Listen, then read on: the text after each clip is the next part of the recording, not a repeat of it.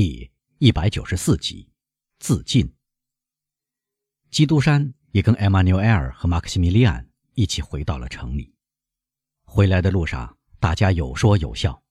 艾玛纽埃尔毫不掩饰他看到决斗被握手言和所取代的高兴心情，高声的承认他的博爱观点。莫雷尔待在马车的一角，让他的妹夫用言语来表达其内心的欢快，诚然。他也满心高兴，但只从眼神流露出来。在王座城闸口，他们遇到了贝尔图乔，他在那里等候，像站岗的哨兵一样纹丝不动。基督山将头探出车窗外，同他低声交换了几句话，管家就消失不见了。伯爵先生，在到达王家广场附近时，艾玛纽埃尔说：“请把我送到我家门口。”别让我妻子为您和我担忧。如果炫耀一下胜利不致滑稽可笑的话，我想邀请伯爵先生到我们家去。但伯爵先生一定也要去安慰一些为他站立不安的心灵。我们到了，艾玛纽埃尔，向我们的朋友致意吧，让他继续赶路。等一下，基督山说：“别让我一下子失掉两个伴侣。您回到可爱的妻子身边去吧。”请您代我向他问候，而莫雷尔，您陪我到香榭丽舍大街去。好极了，马克西米利安说，尤其因为我在您的街区里有点事儿要办。伯爵，要等你吃早餐吗？艾玛纽埃尔问。不用了，年轻人回答。车门重又关上，马车继续往前走。您看，我给您带来了好运。待他单独跟伯爵在一起时，莫雷尔说。您不这样想吗？恰恰相反，基督山说：“因为我总是要您待在我身边。”真是神奇，莫雷尔继续说，在回答自己的想法。什么事？基督山问。刚才发生的事儿啊。是的，伯爵微笑着回答。您一语中的，莫雷尔，真是神奇。因为说到底。莫雷尔说：“阿尔贝是勇敢的，非常勇敢。”基督山说：“我见过他头上悬着利刃，仍然安睡。我呢，我知道他决斗过两次，两次都非常出色。”莫雷尔说：“这怎么跟今天早上的行动调和起来呢？”始终是因为您的作用。”基督山笑着回答。“幸亏阿尔贝不是军人。”莫雷尔说。哦，为什么这么说？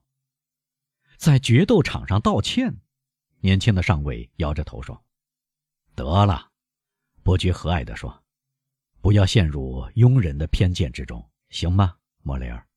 难道您不承认，既然阿尔贝是勇敢的，他就不会是懦夫？他今天早上这样做，一定有某些理由，因此他的行为更加英勇。当然，当然。”莫雷尔回答：“但我要像西班牙人那样说，他今天不如昨天勇敢。”您跟我共进早餐好吗，莫雷尔？伯爵骤然打断谈话说：“不行，我十点钟要离开您。”您去赴会是为了吃早餐吗？莫雷尔微微一笑，摇了摇头。“那您总归要在某个地方吃早餐吧？”可是如果我不饿呢？年轻人说。啊，伯爵说：“我只知道有两种情感要倒胃口，痛苦。由于我很高兴的看到您十分快活，所以这绝不可能。还有爱情。然而，根据您刚才告诉我的心中秘密，我可以相信。说实话，伯爵，莫雷尔欣喜的回答：我不否认。您不讲给我听听，马克西米利安。”伯爵用非常热切的口吻说：“可以看出他兴趣浓烈，想要了解这个秘密。今天早上我向您表示过，我有心上人，是吧，伯爵？”基督山向年轻人伸出手来，以示回答。“我的心早已不跟您待在万萨奈森林里。”莫雷尔又说：“他在别的地方，我要去把他找回来。”去吧。伯爵慢吞吞地说：“去吧。”亲爱的朋友。不过，如果您遇到了障碍，请您记住，我在这个世界上有些权势，我很乐意运用这点权势帮助我喜欢的人，而我喜欢您，莫雷尔。好的，年轻人说，我会记住您的话，就像自私的孩子需要父母时便会想起他们一样。我需要您时，或许这个时刻就要到来，我会对您开口的，伯爵。好的，我记住您的话。再会。再会。马车来到了香榭丽舍大街的住宅门口，基督山打开车门，莫雷尔跳到路上，贝尔图乔在石阶上恭候。莫雷尔穿过马里尼林荫大道走了，基督山赶紧朝贝尔图乔走去。怎么样？他问。他就要离开家，管家回答。他的儿子呢？他的贴身男仆弗朗洛坦认为他也要离家出走。来吧，基督山把贝尔图乔带到他的书房，写下读者已经看到的那封信，交给了管家。去吧，他说，快一点。对了，派人去通知海迪，说是我回来了。我来了，姑娘说。她听到马车的声音，已经下楼，看到伯爵平安无事，他高兴得光彩焕发。贝尔托乔出去了，海迪在怀着焦虑不安，盼望到伯爵归来的最初一刻，感受到了一个女儿重新见到敬爱的父亲时的激动，和一个情妇重新看到心爱的情人时的狂热。诚然，基督山的喜悦虽然不那么外露，却也不比他小。受过长期痛苦的人心里的喜悦，恰似被太阳晒裂的土地遇到露水一样，心和土地都要吸收洒落在他们上面的及时雨，但却丝毫不表露在外。几天以来，基督山明白了一件事，而他长期以来是不敢相信的，这就是世上。有两个梅赛德斯，这就是他还能得到幸福。他的眼睛闪烁着幸福的光芒，贪婪地凝视着海底泪汪汪的眼睛。这时，房门豁地打开了，伯爵皱起眉头。的莫尔塞夫先生来访，巴蒂斯坦说，仿佛这个名字包含着他的道歉。伯爵的脸果然豁然开朗。是哪一个？他问。子爵还是伯爵？伯爵。我的天！海蒂喊道：“难道还没有结束吗？”我不知道是否结束了，我亲爱的孩子。”基督山说，捏住姑娘的双手。“我所知的是，你没有什么可害怕的。”哦，但是那个无耻之徒，这个家伙对我无能为力。”海蒂，基督山说。只有我跟他儿子打交道的时候才需要担心。因此，我的担惊受怕。姑娘说：“您是永远不会知道的，老爷。”基督山露出微笑。以我父亲的坟墓的名义，基督山说，将手伸到姑娘的头上。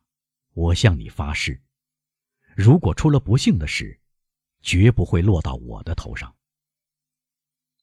我相信你，老爷，就像上帝在对我说话。”姑娘说，将额角伸给伯爵。基督山在这个如此纯洁美丽的额角上安上一吻，这一吻使两颗心同时颤抖，一颗是剧烈的跳动，另一颗是低沉的跳动。啊，我的上帝！伯爵喃喃地说。您允许我再恋爱一次了。让德莫尔塞夫伯爵到客厅里去，他对巴蒂斯坦说，一面将希腊美女带往暗梯。这次来访或许在基督山意料之中，但读者无疑没有料想到，所以需要解释一下。上文说过，梅赛德斯就像阿尔贝在他房间里所做的那样。在自己房里开列清单，他整理好他的首饰，关好抽屉，把钥匙收齐，把所有东西都收拾得井井有条。